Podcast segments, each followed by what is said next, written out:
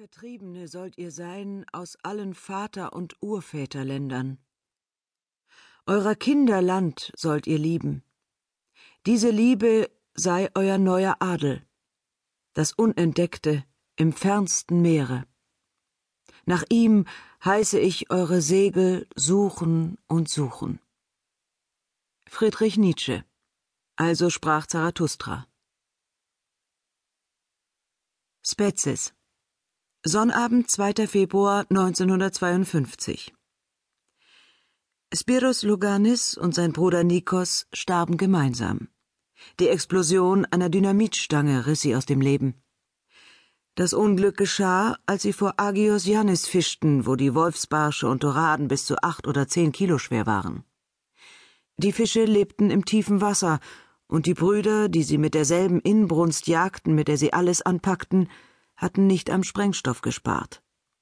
Der Polizei zufolge waren es drei bis vier Kilo, die sie töteten, womöglich gar fünf.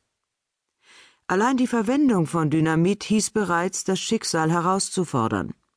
Auf Spetzes hatten nicht wenige Fischer dem Dynamit einen Arm, ein Auge oder auch, das waren viele, ein paar Finger gegeben. Aber zwei Tote und das auf einen Schlag, so etwas hatte es noch nie gegeben. Zum Zeitpunkt der Explosion fischte der kleine Adonis, dessen Kopf immer leicht nach rechts geneigt war, als wollte er sich entschuldigen, mit dem Schleppnetz etwa hundert Meter neben der Dio Adelphia, dem Kaiki der Luganis. Sie haben sich über die Länge der Lunte gestritten, erzählte er erst auf der Polizeistation, dann im Café von Stambolidis und an jeder Straßenecke jedem, der es hören wollte. Als das Dynamit explodierte, traf ihn die heftige Schockwelle wie eine Ohrfeige. Er begann am ganzen Leib zu zittern. Sie sind tot, Sie sind tot, sagte er laut vor sich hin. Wohl fünf Minuten stand er fassungslos in seinem Boot mit dem Rücken zur Dio Adelphia und wagte sich nicht zu rühren.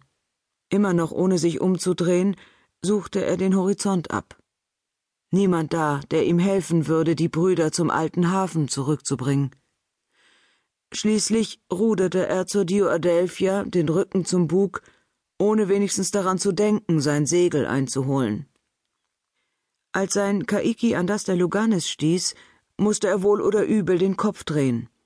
Er tat es langsam, widerwillig, mit geschlossenen Augen. Dann öffnete er die Lider, wandte sich jedoch gleich darauf mit einer so heftigen Bewegung wieder ab, dass er sich ans Ruder klammern musste, um nicht auszurutschen. Länger als eine Minute stand er mit dem Rücken.